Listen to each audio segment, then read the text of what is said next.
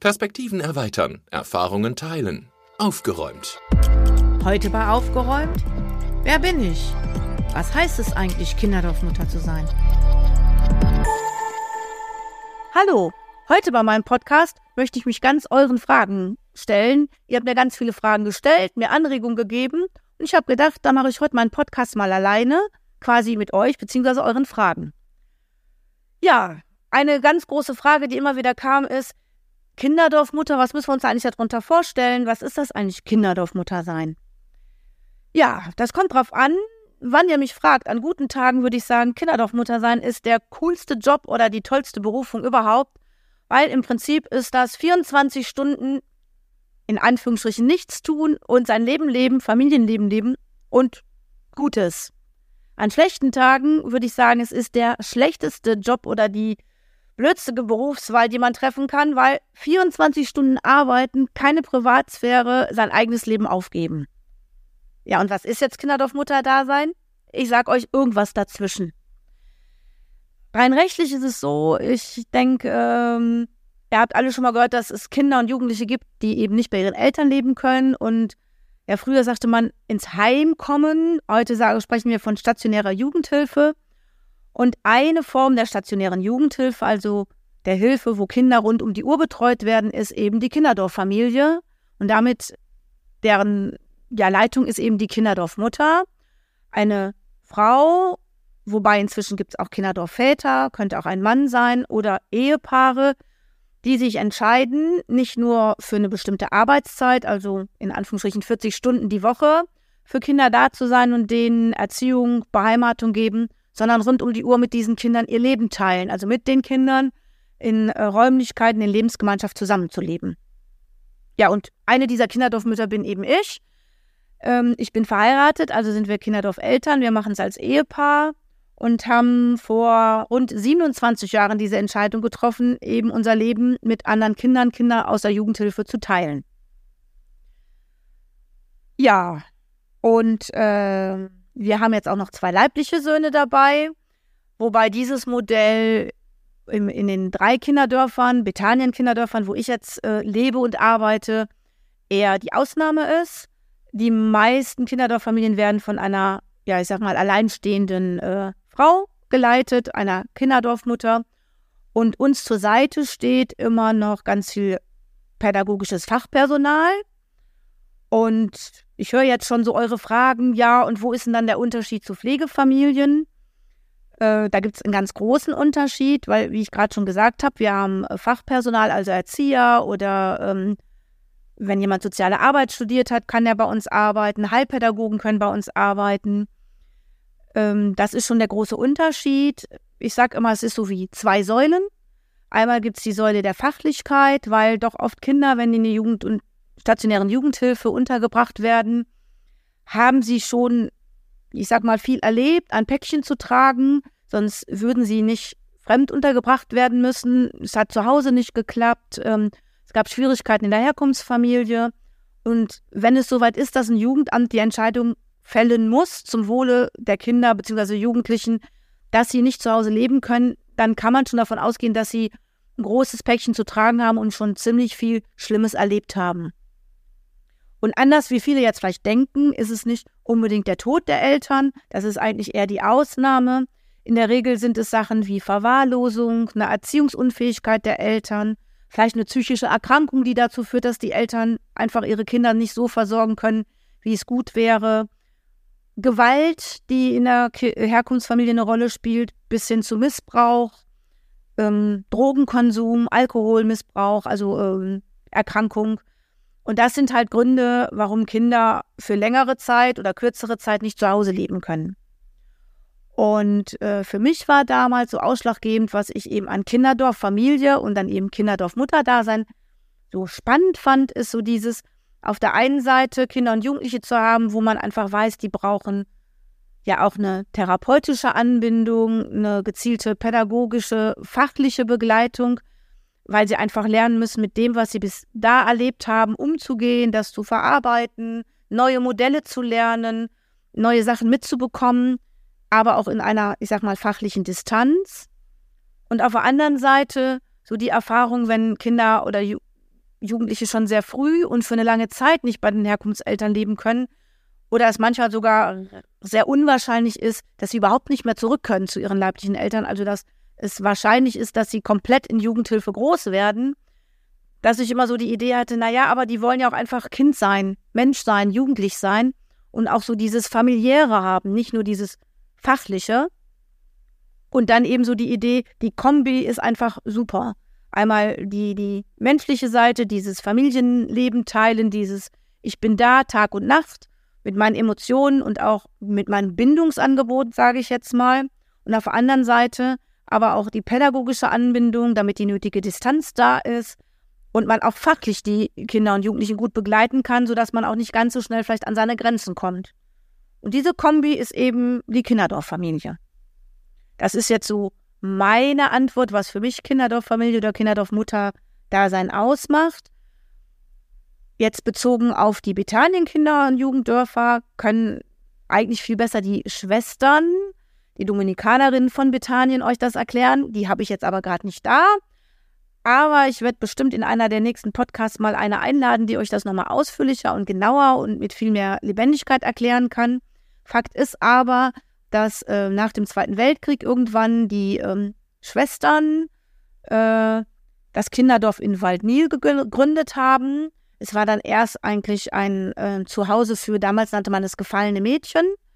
Und irgendwann im Laufe der Zeit hat sich dann entwickelt, dass die Schwestern die Idee besser fanden, dass, was für damalige Zeit sehr ähm, revolutionär war, dass die gesagt haben, Kinder sollten wir nicht nach Jungen und Mädchen trennen, nach Altersstufen einteilen und dann so in Altersgruppen groß werden, sondern eben familiär groß werden, Geschwistergruppen zusammenlassen, ähm, altersgemischt, geschlechtsgemischt. Das ist einfach eine viel gesündere und harmonischere und ähm, normalere in Anführungsstrichen Entwicklung wäre. Und damals war das revolutionär, also die typischen Heime von damals sahen einfach anders aus. Und das hat sich dann immer weiter verändert und ausgebaut. In den ersten Jahren waren es dann Ordensschwestern, die eben diese kleinen, in Anführungsstrichen, Kinderdorffamilien äh, beziehungsweise Lebenseinheiten geführt haben. Es waren damals, oh, ich weiß nicht ganz genau, aber auf jeden Fall weit mehr Kinder als heute. Ich würde mal sagen, 15 Kinder lebten in so einer Familie. Und äh, wurden dann von dieser Schwester begleitet. Die hatte dann auch Zuarbeiterin, nannte man das damals. Dann hat sich das immer weiterentwickelt, sodass ähm, die Gruppenleitung, also die Kinderdorfmütter, auch eine pädagogische Ausbildung gemacht haben. Die Mitarbeiter, die mitarbeiten, haben eine pädagogische Arbeit, sodass dieser pädagogische Anteil einfach auch immer größer wurde, weil auch die Bedarfe und Bedürfnisse der Kinder und Jugendlichen sich einfach verändert haben und auch die ganze Gesellschaft. Aber eben diese Grundidee ist damals schon geboren, dass eben einer rund um die Uhr da ist, sein Leben teilt und für die Kinder eben da ist und jede Nacht da ist und jeden Tag wieder da ist. Also so, ein, so eine Bindung und Verbindung auch anbietet und eine Verlässlichkeit. Und das ist das, was sich eben bis heute durchgetragen hat. Dass das so der große Unterschied ist zu anderen Jugendhilfeeinrichtungen, wo in Schicht gearbeitet wird. Also auf keinen Fall besser oder schlechter. Ich will da keine Wertung reinbringen, aber es ist einfach ein anderes Angebot. Und ich fand eben diese Idee, für Kinder, die eben langfristig, für lange, lange Zeit oder gar nicht mehr in ihre Herkunftsfamilien zurück können, das so anzubieten und so zu leben. Und wie gesagt, ganz am Anfang habe ich ja gesagt, man kann es so oder so sehen, ich habe immer frei oder muss immer arbeiten. Es ist eben für mich so, ich habe nicht mein Leben aufgeopfert oder gib da was auf oder habe was aufgegeben oder mein Mann, sondern wir teilen eben unser Leben und mein Leben findet hier statt. Also ich habe hier Privatsphäre, ich muss nicht mich aufgeben. Das hat Vor- und Nachteile. Also die Kiddies müssen mich auch ertragen, wenn ich mal schlechte Laune habe oder einen schlechten Tag, schlecht geschlafen habe, so wie eben in anderen Familien auch. Ich bringe meine Laune mit, ich nehme meine Persönlichkeit mit. Und daneben gibt es dann eben ähm, die guten Erzieher, die pädagogischen Fachkräfte, die halt schon auch mir helfen, so einen Alltag mit so vielen Kindern, die ja auch ihre Familien und ihre Schicksale mitbringen, ja gut managen zu können, denen gut helfen zu können und dann auch immer mal wieder in die Distanz zu gehen, um dann auch fachlich einfach handeln zu können. Jetzt habe ich schon ganz viel dazu erzählt und vielleicht auch viel zu ausführlich, habe aber vielleicht auch schon wieder neue Fragen bei euch ausgelöst. Gerne demnächst mehr. Ich wollte jetzt nochmal auf die nächste Frage zu sprechen kommen, was viele äh, ja wissen wollten von euch, so die jetzt eher etwas persönlicher gehen. Also einfach mal so ein paar Fakten. Ich bin inzwischen 53 Jahre alt, mache das fast 27 Jahre. Ähm, wir haben in der ganzen Zeit circa 23 Kinder und Jugendlichen bei uns in der Familie ähm, großgezogen, sag ich mal. Einige leben hier noch. Im Moment leben hier noch fünf Jugendliche, junge Erwachsene, muss ich schon sagen. Und mein jüngerer leiblicher Sohn, der ist auch schon erwachsen inzwischen. Wir werden das jetzt nicht mehr ewig lang machen. Wir wollen, wenn die Generation jetzt groß ist, wenn die alle gut ihren Job haben und ihrem eigenen Leben stehen, langsam aufhören äh, weil wir einfach nach so vielen Jahren sagen, jetzt ist auch mal gut. Wir haben plus minus drei Generationen großgezogen. Wir haben zu vielen Kindern auch noch oder jetzt Erwachsenen Kontakt. Man kann in Anführungsstrichen, da, Anführungsstrichen davon sprechen, ich habe auch schon Enkelkinder, wo ich Kontakt zu habe und auch halten möchte. Und ähm, wir haben als Ehepaar für uns beschlossen, dass wir jetzt auch noch mal nach all den Jahren ein bisschen Zeit für uns als Paar haben wollen und äh, deswegen jetzt auch keine jüngeren Kinder mehr aufnehmen. In Hochzeiten, wie wir jüngere Kinder hatten, weiß ich, die jüngsten Kinder waren halt meine leiblichen, die sind ja rein geboren als Neugeborene dann eben. Ansonsten waren so die jüngsten Kinder, die wir aufgenommen haben, vier Jahre. Ist eher ein bisschen untypisch für Kinderdorffamilien, weil die meisten haben auch schon Säuglinge oder ein-, zweijährige. Und die ältesten Kinder, die wir aufgenommen haben, waren so zwischen 10 und 11 Jahre alt. Wir haben in Hochzeiten bis zu 10 Kinder und Jugendliche bei uns leben gehabt. Wir sind in der ersten Zeit haben wir im Bethanien Kinder- und Jugenddorf in Waldnil gelebt. Dort in einem Haus, das ist auch typisch, jede Familie, Kinderdorffamilie, aber auch jede Wohngruppe, familiäre Wohngruppe, Jugendwohngruppe und was alles an stationäre Jugendhilfeeinrichtungen in Bethanien Kinderdorf auch zu finden sind, hat jede Lebenseinheit oder Lebensgemeinschaft ihr Haus, ihren alleinstehendes Haus, ihre Küche, die versorgen sich selber. Es gibt sowas wie ein Haushaltsgeld, worüber natürlich Buch geführt werden muss, aber wo jede, in Anführungsstrichen, Familie, jede Wohneinheit für sich entscheidet, wie wird das Geld ausgegeben, was kochen wir, wo legen wir Wert drauf und äh, die Wäsche wird selbst gewaschen. Also im Prinzip ist der Haushalt komplett eigenständig. Wir sind dann vor jetzt ungefähr 15 Jahren aus dem eigentlichen Kinderdorf weggezogen in einem Ort, der ist so knapp fünf Kilometer entfernt, leben jetzt in Anführungsstrichen in einer ganz normalen Nachbarschaft in zwei Doppelhaushälften. Die sind von innen ein Haus, von außen sieht es aus wie zwei. Einfach weil wir so viel Platz brauchten. Weil, wie gesagt, in Hochzeiten hatten wir bis zu zehn Kinder. Die Regel waren neun Kinder und Jugendliche, die wir dann begleitet haben. Und ähm, ja, da braucht man viel Platz, viele Kinderzimmer, kleine Kinderzimmer, weil uns war sehr wichtig, dass jeder Jugendliche, jedes Kind sein eigenes Zimmer hatte. Dann lieber die Zimmer etwas kleiner, dafür aber jeder sein eigenes individuelles Reich, sage ich mal, wo er selber gestalten kann, sich das so einrichten konnte, wie das Kind es wollte. Das ist aber auch ganz typisch. Das ist auch im Kinderdorf so. Wir haben halt, wie in jeder anderen Familie auch, einen Esstisch, eine Küche, nur alles eben in XXL. Also unser Tisch, da passen locker zwölf Personen dran, weil im normalen Alltag war es halt so, die Erzieher, die hier arbeiten und ähm, gute Arbeit leisten und uns super begleiten, die äh, sind dann ja auch über Mittag da und dann neun Kinder. Mein Mann, der übrigens woanders arbeiten geht, also nicht im, in der Kinderdorffamilie arbeitet, sondern als Bankkaufmann arbeitet, der dann zur Mittagspause kommt. Also dann sitzt man schon mal locker mit elf, zwölf Leuten eben am Tisch. Und dann sind wir noch nicht bei Besuch und Wochenende, wo dann später dann auch ehemalige noch zu Besuch kommen, sondern bei einem ganz normalen Alltag. Und das ist eben in den anderen Lebensgemeinschaften, Wohnungen und Kinderdorffamilien ähnlich. Inzwischen hat sich wohl ein bisschen gewandelt. So ich würde sagen, ungefähr seit sechs, sieben Jahren ist es so, dass wir so überlegt haben, auch die Gesellschaft hat sich ja verändert, ähm, die Familiengrößen außerhalb haben sich verändert. Also wer hat heute noch äh, neun Kinder? Ganz, ganz wenige. Und so haben wir auch die Größe von Kinderdorffamilien etwas reduziert. In der Regel haben die Kinderdorffamilien fünf oder sechs Kinder und Jugendliche heutzutage, die sie begleiten ist immer noch, glaube ich, für manche XXL. Für mich ist jetzt, wo wir jetzt so große haben und im Prinzip ja nur noch sechs jugendliche, junge Erwachsene leben, ich finde das oft ganz klein. Dann sitze ich am Tisch und denke, oh, das ist jetzt alles. Aber ich glaube, wenn man so in der Gesellschaft guckt, ist so fünf, sechs Kinder heute familiär zu begleiten, mit denen Freizeit zu gestalten, Leben zu teilen, Hausaufgaben zu begleiten und all das, was so dazugehört im Alltag, schon trotzdem noch eine sagen wir, Hausnummer und ähm, eigentlich eine gute Entscheidung, dass man es ein bisschen reduziert hat. Ja, dann kam die Frage, warum mache ich das überhaupt? Warum erzähle ich von meinem Leben? Warum erzähle ich, was ist eine Kinderdorfmutter? Ähm, warum mache ich so einen Podcast, wo eigentlich ja ein Podcast mir sehr fremd ist, ich gar nicht so viel in sozialen Medien unterwegs bin? Das war eigentlich für mich, wie gesagt, ich bin schon über 50, eine Welt ist, wo ich mich nur schwer einlebe und ich auch lange Zeit mich ein bisschen geweigert habe.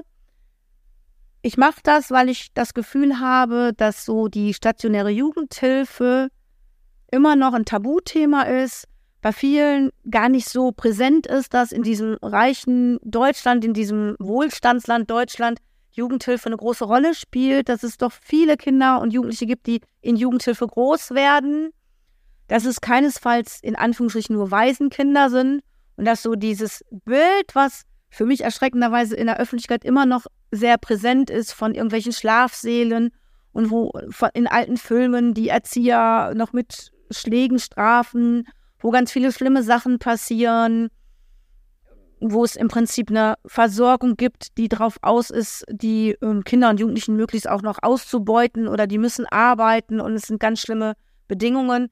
Einfach mit diesem Vorurteil oder dieses Falschwissen ein bisschen aufzuräumen, ein bisschen Lobbyarbeit zu machen für die Jugendhilfe selbst, weil ähm, ich glaube einfach, und das ist mir so auch gerade in der Corona-Zeit nochmal sehr deutlich geworden, wir kommen in der Gesellschaft einfach nicht vor. Und viele machen sich auch keine Vorstellung, dass viele Sachen, die gesellschaftspolitisch entschieden werden, einfach auch auf uns einen großen Einfluss haben. So war ja in der Corona-Zeit, ja, viele wussten zumindest von der Problematik, wie ist das in Altenheimen, in Krankenhäusern, die alten Menschen, die vereinsamten bei den ganz, ganz strengen Regeln, wo man dann ja irgendwann auch überlegt hat, wir müssen die Regeln ändern oder wie können wir es trotzdem menschlich gestalten.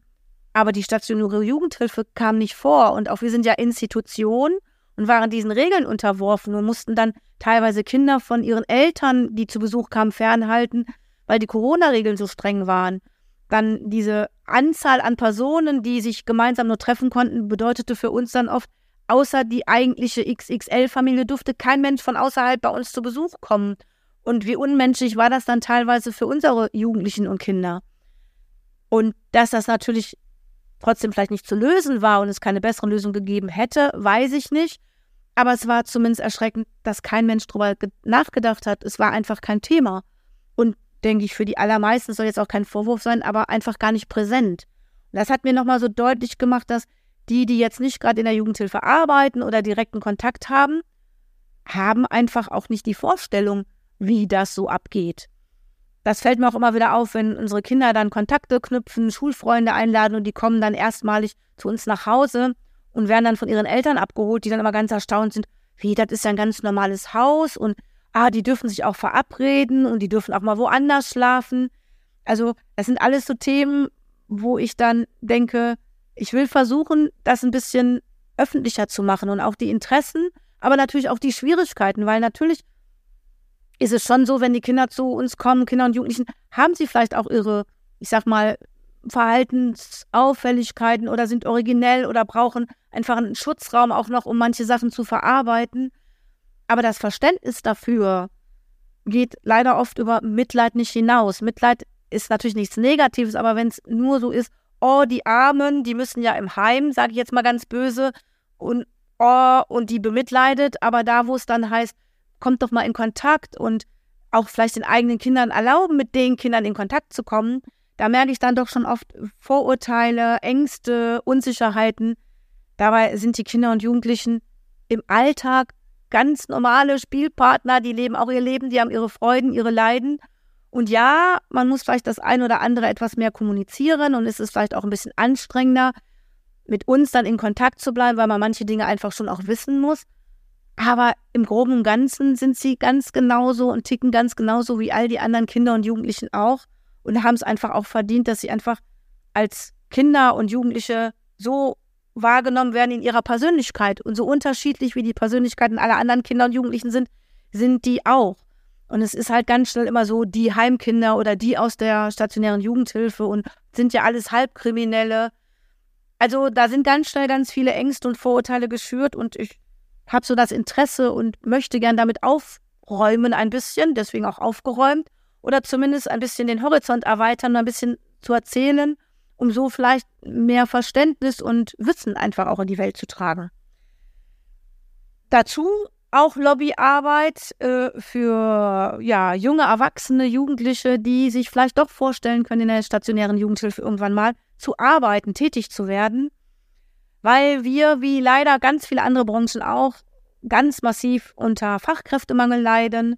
Die Arbeitsbedingungen sind halt bei uns nicht nur ideal, man hat Schichtdienst, es ist ein emotional natürlich sehr anstrengender Beruf. Ähm, es fordert schon ganz schön viel persönlichen Einsatz, Persönlichkeit, Wissen, eine Ausbildung, die sich oft über fünf, sechs Jahre erstreckt, bis man dann fertiger Erzieher oder Sozialarbeiter ist, Heilpädagoge oder was sonst noch in der Richtung. Und naja, der Verdienst ist dann vergleichbar nicht ganz so adäquat. Es gibt halt viele, viele Berufe, wo man, denke ich, wenn es um Geld verdienen geht, besser untergebracht wäre. Und trotzdem glaube ich, dass es ein ganz toller Beruf ist, ein ganz wichtiger Beruf ist. Und ja, kann vielleicht den einen oder anderen neugierig machen oder Interesse wecken, der dann doch vielleicht nochmal überlegt, in die Richtung zu gehen oder die, die schon jetzt in der Richtung unterwegs sind, soziale Arbeit studieren oder Erzieherin werden, neugierig drauf zu machen. Stationäre Jugendhilfe ist auch ein toller Bereich, wo man arbeiten kann ja, es ist vielleicht an der einen oder anderen Stelle nicht ganz so familienfreundlich und das Privatleben, die eigene Freizeit muss schon drumherum strukturiert werden, aber es bereichert auch und kann ein toller Job sein und auch dafür soll dieser Podcast sein, da ja mir und meinen Kollegen vielleicht ein bisschen mehr Wertschätzung, ein bisschen mehr ähm, Lobby zu geben und dem ganzen Berufsstand ähm, ja, eine Stimme zu geben mit Mensch, Leute, es ist auch ein toller Beruf und eine tolle Arbeit und man kann so viel bewirken. Ja, und ich finde ja halt mit Menschen arbeiten, an Menschen was tun, gibt einem selber unheimlich viel zurück. Das ist so auch meine Message und mein, mein Beweggrund, diese, diesen Podcast zu machen und mich so euren Fragen und auch meinen demnächst noch mehr äh, Gesprächspartnern zu stellen um einfach so ein Bild zu erweitern. Und ja, es ist immer nur meine Ansicht der Dinge, aber vielleicht kann ich ja den einen oder anderen neugierig machen. Gleich geht's weiter mit dem Podcast. Ich habe einen Instagram-Account, wo ihr mir gerne Fragen stellen könnt. Und vielleicht bequatschen wir diese dann demnächst hier bei Aufgeräumt. Sucht einfach nach Aufgeräumt-Podcast. Ich freue mich auf euch. Aber jetzt erstmal viel Spaß mit dem Rest der Folge. Ja, eine andere Frage, die kam, welche die die anderen zwei Podcasts gehört haben, äh, haben es vielleicht auch mitbekommen. An irgendeiner Stelle spreche ich von einer Nicole. Und da haben sich wahrscheinlich viele gefragt, von wem redet sie da nur? Äh, die Nicole ist meine Erzieherin, meine rechte Hand. Ich habe das ganz große Glück gehabt, dass ich eine Erzieherin habe, die von Anfang an, also seit wir vor fast 27 Jahren die Kinderdorffamilie gegründet haben, meine feste Erzieherin, pädagogische Fachkraft ist mir zur Seite steht. Warum erzähle ich das hier? Einmal, weil ich mir gut vorstellen kann, dass vielleicht in dem einen oder anderen Interview, demnächst in dem einen oder anderen Podcast doch nochmal der Name fällt. Und zum anderen, weil ich finde, dass diesen Fachkräften, die in der Kinderdorffamilie mir zur Seite stehen und standen, also neben der Nicole gab es noch viele, viele andere Erzieher. Also in Zeiten, wo wir ganz viele Kinder hatten, hatte ich teilweise ein Team von zwei vollen Fachkräften und noch der halben Fachkraft dazu. Es gibt ganz viele Auszubildende, die bei uns sind, Werkstudenten, Praktikanten, Menschen, die im freiwilligen sozialen Jahr sind.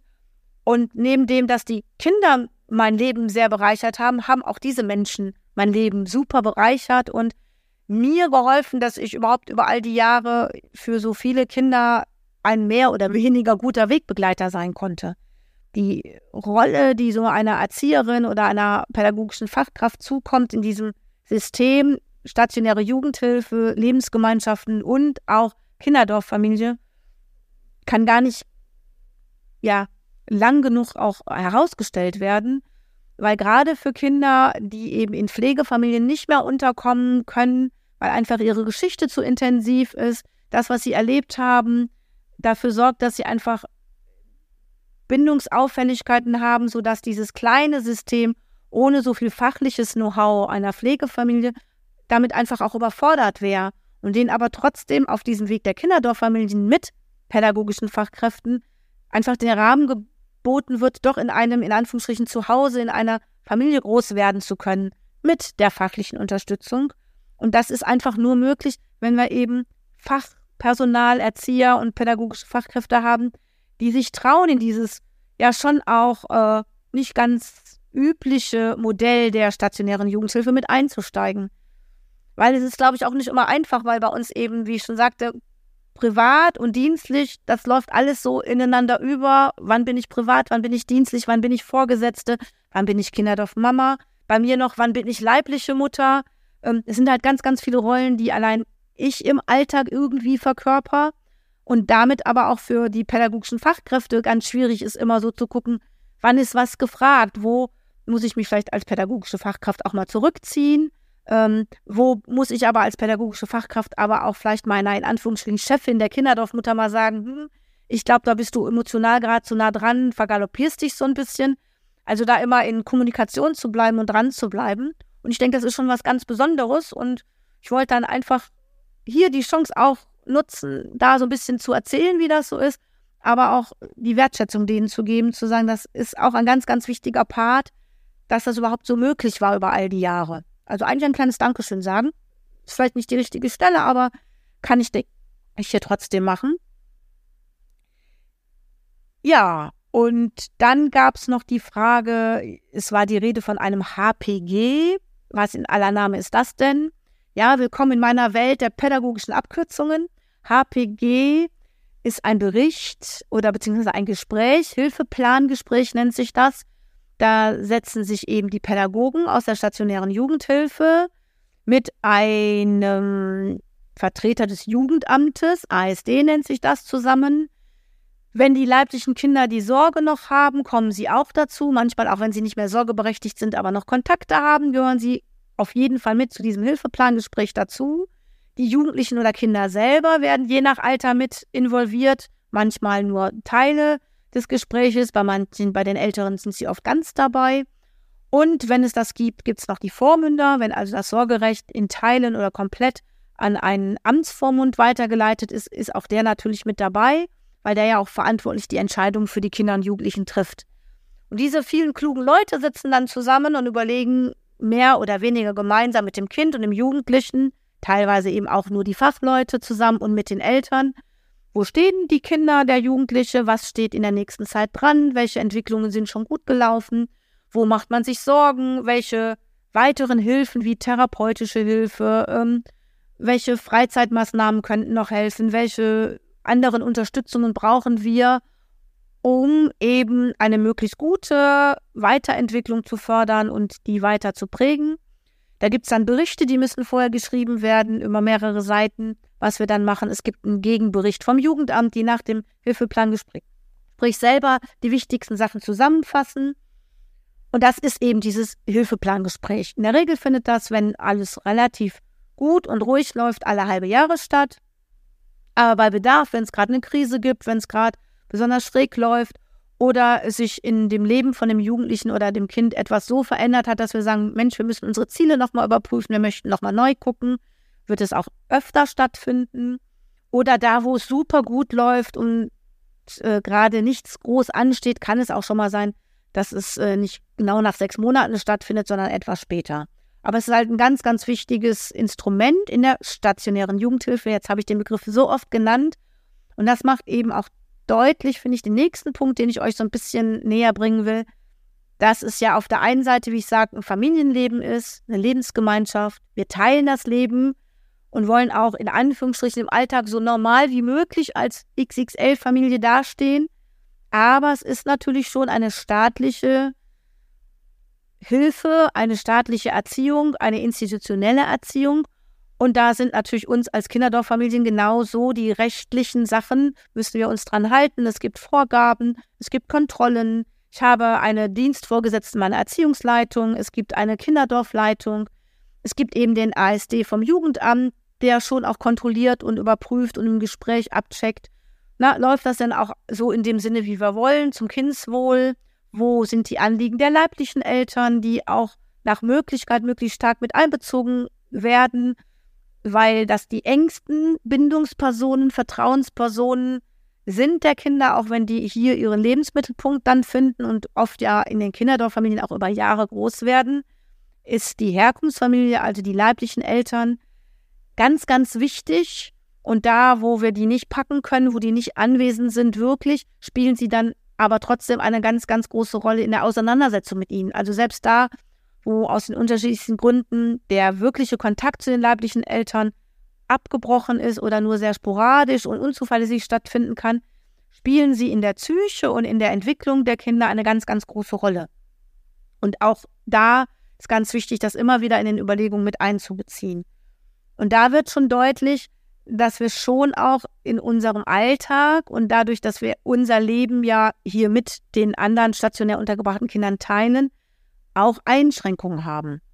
Wir müssen schon auch immer wieder mitkriegen, es wird von außen über unser Familienleben mitentschieden. Wir müssen uns an Sachen, an Vorgaben halten und das, was wir gemacht haben, auch irgendwo rechtfertigen und darlegen und transparent leben. Und das ist so was, was schon auch, sage ich mal, in dem Leben und in den 27 Jahren immer mal wieder auch ja zu Gefühlen oder Situationen gefühlt haben, geführt haben, die nicht nur positiv waren, wo es dann auch schon mal schwer ist und wo wir dann auch schon mal schlucken mussten und uns, also mein Mann und ich, ähm, austauschen mussten, Mensch, ist das noch, was wir wollen und ähm, können wir das eigentlich noch? Und was geben wir da an den Stellen schon auch an Privatsphäre auf? Aber auch, wie können wir uns stärken und dann aber auch abgrenzen, wo hört dann auch Interesse der Leitung, in Anführungsstrichen Einmischen der Erziehungsleitung, was ja total wichtig und pädagogisch sinnvoll sein kann. Aber wo grenzen wir uns auch ab und wo müssen wir auch trotz allem unsere Privatsphäre pflegen? Und dann ja, erst recht, wie dann noch die zwei leiblichen Söhne dazu kamen, wie können wir trotz der Institutionalität unserer, unseres Familienlebens denen ein Privatleben geben, ein, ein Familienleben, ein, was zwischen uns und euch passiert, ist aber doch dann nicht nur immer transparent. Und es gibt dann auch Sachen, die nur uns als Eltern, also mein Mann und mir und den zwei Söhnen angingen und nicht dem ganz großen XXL-Familiensystem. Und dabei dann aber auch immer noch gerecht zu bleiben und nicht ganz wegzukippen. Das waren schon auch heikle Themen und schwierige Themen und da gibt es, glaube ich, auch kein richtig und kein falsch. Und das war ein immer wieder Ringen und ist bis heute ein immer wieder Ringen und Abwägen. Und das ist auch so, was, denke ich, bei dem ersten Podcast schon so ein bisschen angeklungen ist. Und vielleicht, wenn ich schaffe, den Tom nochmal einzuladen und ihn so vielleicht per Podcast zu begleiten, bis es dann soweit ist, dass er vielleicht dann als Kinderdorfvater eine Familie hat mit seiner Lebensgefährtin, ähm, was auch immer nochmal wieder vielleicht spannende Themen werden, wo ihr dann ein bisschen dran teilnehmen könnt und nochmal nähere Fragen auch stellen könnt und nochmal mehr Einblick kriegen könnt. An dieser Stelle einfach nur so der Hinweis, zwischen all dem Tollen und super Familienleben und XXL und wir machen Urlaube zusammen, wir machen Freizeit zusammen und sind sehr familiär, ja, aber wir sind auch institutionelle Erziehung und die Transparenz, die dafür notwendig ist und die Bereitschaft, offen viel auch von der eigenen Privatsphäre preiszugeben, ähm, ist schon auch eine Herausforderung immer mal wieder. Und beantwortet dann sehr ausführlich die Frage HPG, Hilfeplangespräch. Das macht ja sonst keine Eltern für ihre Kinder, aber das ist schon auch die Fachlichkeit, die in der Kinderdorffamilie gefragt ist und wo auch wir gefragt sind. Ja, dann habe ich eine ganz interessante Frage bekommen. Ähm, ich hoffe, ich habe sie richtig verstanden. Da ging es um die Grenzen des Systems. Ich habe das jetzt mal so verstanden, dass da so ein bisschen angefragt wurde, naja, wie ist das denn? Es gibt ja schon auch Kinder mit sehr großen Verhaltensauffälligkeiten. Ist euer System, ich nehme jetzt mal das System Kinderdorffamilie, da auch schon an seine Grenzen gestoßen oder gibt es auch Grenzen und gibt es vielleicht auch Ausschlussgründe, warum man ein Kind oder Jugendlichen nicht in eine Kinderdorffamilie aufnimmt? Ja, die gibt's. Also auf jeden Fall dann, finde ich, wenn sehr viele Ressourcen bei der Herkunftsfamilie da sind und da eine ganz, ganz enge Bindung noch ist und auch sehr viel, ähm, ja, sag ich mal, ähm, Chance darin gesehen wird, dass das Kind oder der Jugendliche auch wieder ins Herkunftssystem zurück kann und nach relativ kurzer Zeit zurückgeführt werden kann, dann denke ich, ist die Unterbringung in einer Kinderdorffamilie vielleicht gar nicht so ideal, sondern viel eher in eine äh, familiäre Wohngruppe oder Schichtdienstgruppe, die nochmal ganz anders auf einer anderen Ebene intensiv Elternarbeit leisten, die Eltern unterstützen, wo das Ziel dann wirklich auch eine sehr schnelle Zurückführung ist und damit dann eine Bindung in ein anderes Zuhause und ein Familiensystem eine Überforderung und einen totalen Loyalitätskonflikt auslösen könnte. Dann gibt es Grenzen. Ich denke, wenn ähm, Jugendliche schon ein gewisses Alter haben, ist es zumindest in der Regel nicht mehr sinnvoll, die in ein so enges System wie eine Kinderdorffamilie einzubinden. Da denke ich, sind auch andere äh, stationäre Jugendhilfeeinrichtungen die bessere Wahl. Dann haben wir aber auch in all den Jahren immer mal wieder festgestellt, und das hat sich so bei mir, bei meiner Ansicht auch irgendwann gewandelt, am Anfang habe ich schon auch gedacht, boah, wir sind ein Familiensystem, ich biete Bindung an, nenne mich ja auch Kinderdorfmutter, also schon auch eine relativ äh, Exklusivität in meinem Bindungsangebot. Die werden bei mir groß und wir werden eine ganz enge Bindung haben und äh, es wird schon sehr ähnlich sein wie bei leiblichen Kindern. Und dann so die Erfahrung zu machen, naja, manchmal sind die Grenzen bei Jugendämtern Entscheidungen von Richtern. Ja, das passiert auch, dass da Entscheidungen getroffen werden dass dann die Perspektive auf einmal eine ganz andere ist, wo ich dann mit leben muss und umgehen können muss. Manchmal liegen aber auch die Grenzen bei den Kindern und Jugendlichen selber, die das Angebot, was ich denen machen kann, so wie ich gestrickt bin, so wie ich halt dieses Familienleben hier gestalte und wie meine pädagogische Ausrichtung ist mit meinen Mitarbeitern, dass das nicht ausreicht, um dem Jugendlichen, dem Kind gerecht zu werden, dass im Laufe der Zeit, wo sie bei uns leben, einfach deutlich wurde, die Bedarfe an therapeutischer Begleitung oder an anderer Form der Begleitung oder an Intensivität der Präsenz von Erwachsenen oder noch eine höhere Distanz einfach notwendig ist, um zum Wohl des Kindes, des Jugendlichen, ja, eine Entwicklung voranzutreiben und zu helfen, mit dem, was sie erlebt haben, umzugehen, dass das manchmal mein System, mein Kinderdorfsystem an die Grenzen gebracht hat dass wir dann ähm, nach einem anderen, einer anderen Unterbringungsform suchen mussten und uns auch von Kindern und Jugendlichen haben trennen müssen. Einfach, weil wir gemerkt haben, wir konnten eine Zeit der Begleiter sein, haben hoffentlich auch trotzdem vielleicht was bewirkt und was mitgeben können, aber dann trennten sich die Wege auch, weil es einfach dann doch nicht mehr passte und wir ja an die Grenzen unseres Systems gekommen sind oder noch persönlicher gesagt, ich oder mein Mann wir an unsere Grenzen gekommen sind und einfach sagen mussten, zum Wohl des Kindes, aber auch zum Wohl der gesamten Kinderdorffamilie musste man sich auch schon mal von Kindern, Jugendlichen trennen und getrennte Wege gehen. Wir haben immer versucht, trotzdem Kontakt zu halten und dann irgendwie noch zu begleiten und zu sagen, wir sind trotzdem für dich da und die Bindung oder die Beziehung, die zwischen uns gewachsen ist, muss hier nicht zu Ende sein. Unsere Wege trennen sich, aber nicht unseren Blick auf dich.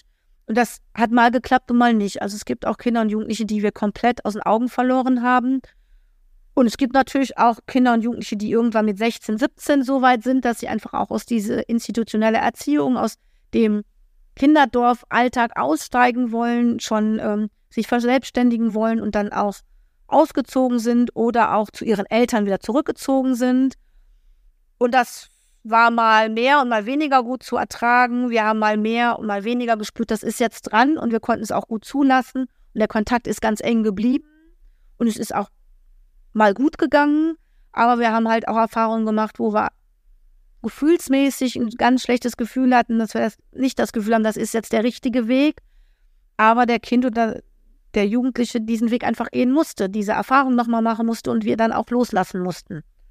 Und das sind so auch mit so die ja, die schlimmsten Erlebnisse, wenn man selber sich als ohnmächtig erlebt, weil man einfach sieht, da ist ein Bedarf, da ist ein Kind, ein Jugendlicher, der bräuchte ganz viel, aber das, was der oder das Kind braucht, kann ich gerade nicht geben. Können wir nicht geben, kann unser System nicht leisten. Ist die eine Antwort. Die andere wäre, Grenzen des Systems ist jetzt generell die Jugendhilfe gemeint, die an ihre Grenzen kommt. Die Jugendhilfe, die ja ein bestimmtes System auch hat, ähm, wo es eben diese Hilfeplangespräche gibt, wo es Jugendämter gibt, ein ASD, der mitspricht, die leiblichen Eltern, die ihre Wünsche und Vorstellungen haben, die rechtlichen Sachen. Es gibt Familiengerichte, die Gerichts ja, sprechen, also ähm, auch Auflagen machen per Gericht, die manchmal vielleicht auch für uns manchmal nicht ganz verständlich sind oder wir für pädagogisch bedenklich halten, aber wir halt dem auch ja manchmal ohnmächtig ausgeliefert sind und das erfüllen müssen, weil wir sind auch Dienstleister. Ja, und ich glaube auch dieses System von ähm, Jugendhilfe, sei es Kinderdorffamilie, sei es stationäre äh, Wohngruppen, sei es ähm, familiäre Wohngruppen, Intensivgruppen. Ja, das System hat natürlich seine Grenzen.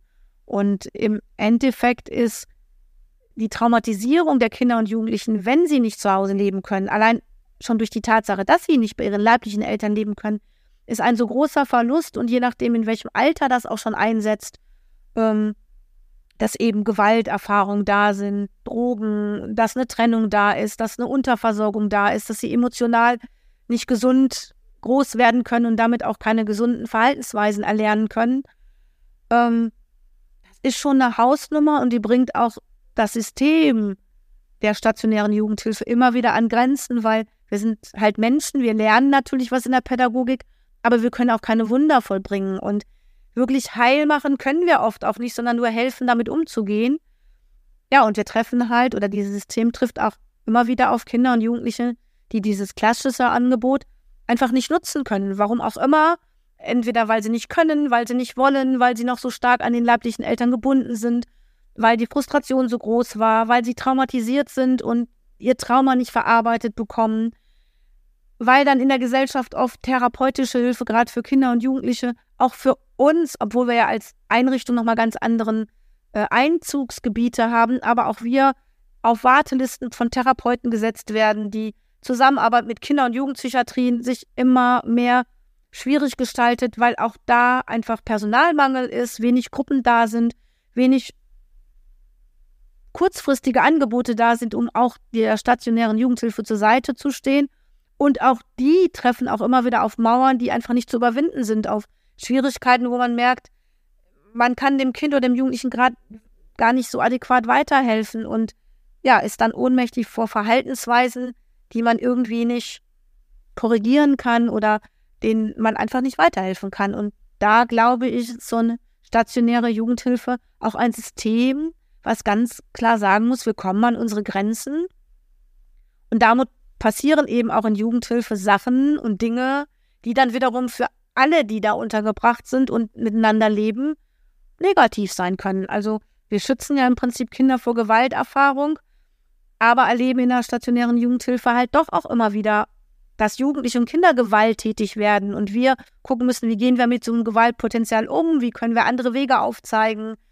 Ähm, wir haben mit missbrauchserfahrenen Kindern und Jugendlichen zu tun, die dann in ihrer eigenen sexuellen Weiterentwicklung ja Auffälligkeiten haben, begleitet werden müssen, eng begleitet werden müssen und manchmal eben neue Verhaltensmuster, neue Schema, neue Überlebensstrategien noch nicht so verinnerlicht haben und nutzen können, sodass da auch wieder Alltagssituationen entstehen, wo auch übergriffige Situationen entstehen. Und das ist schon auch dem System geschuldet. Und da kommt das System an die Grenzen, dass wir nicht alles verhindern können, nicht alles heil machen können.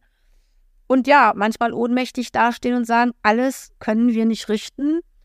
Und es sind große Gruppen ja, bei den Kinderdorffamilien jetzt sechs, aber sechs Kinder und Jugendlichen mit solchen Erfahrungen sind auch schon wieder ganz viel Potenzial an neuen, ja, traumatischen Situationen, die entstehen können, wo wir halt versuchen, ja, möglichst viel und möglichst gut das zu verhindern und möglichst viel Sicherheit und Klarheit und transparent reinzukriegen. Aber ja, auch wir können keine Wunder tun. Und da sind dann auch die Grenzen des Systems erreicht. Und ja, natürlich passieren auch Dinge, die wir sagen, das wäre schöner, wenn sie nicht passieren würden. Ich hoffe, ich habe jetzt so ein bisschen die Frage nach den Grenzen des Systems adäquat beantworten können und getroffen, was du Frage gemeint hast. Ansonsten stell deine Frage einfach nochmal rein. Ich werde vielleicht in einem anderen Podcast nochmal versuchen, sie zu beantworten.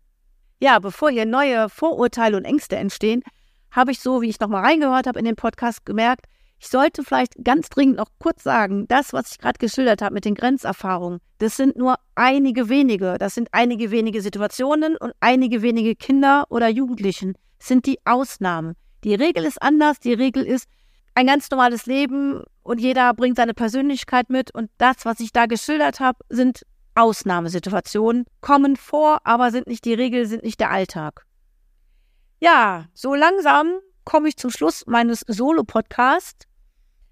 Ähm, ich hoffe, ich habe ein bisschen das, was ich damit erreichen wollte, euch ein bisschen Hintergrundwissen zu geben, eure Fragen annähernd zu beantworten, ohne gleich alles rausgenommen zu haben, weil ihr sollt ja ruhig noch Fragen haben, neugierig bleiben, damit ihr auch noch meinen nächsten Podcast anschaut, noch neugierig seid und sagt, Mensch, da möchte ich noch mehr drüber wissen und es gibt noch ganz viel mehr zu erzählen und noch neue Blickwinkel. Und ich denke, je nachdem, wen ich einlade, gibt es ja auch noch mal einen Blick von außen.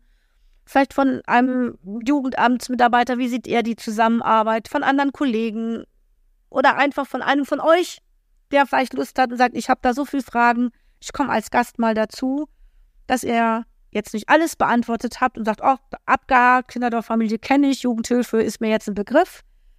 Ich hoffe, ich habe es geschafft zu sagen, es ist natürlich nicht Friede, Freude, Eierkuchenleben, aber ein tolles Leben. Ich würde es immer wieder so entscheiden. Für mich ist es erfüllt und ich opfer mich nicht auf, sondern ich bin froh so, wie es ist. Ja, jetzt reicht's auch und wir hören bald auf, aber nicht frustriert, sondern eigentlich eher so, weil es erfüllt ist und weil es tolles Leben war.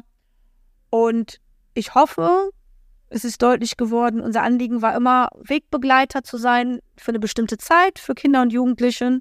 Und naja, ich lade euch ein, jetzt einfach die nächste Zeit vielleicht meine Wegbegleiter zu bleiben, wenn ihr dann den Podcast hört.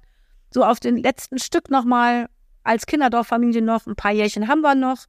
Und in, in der Rückschau einfach so uns zu begleiten als Wegbegleiter in dieser stationären Jugendhilfe. Ich hoffe, ihr schaltet demnächst nochmal ein hoffe, es hat euch ein bisschen gefallen. Es war nicht zu langweilig, weil ich allein so erzählt habe. Tschüss, bis demnächst.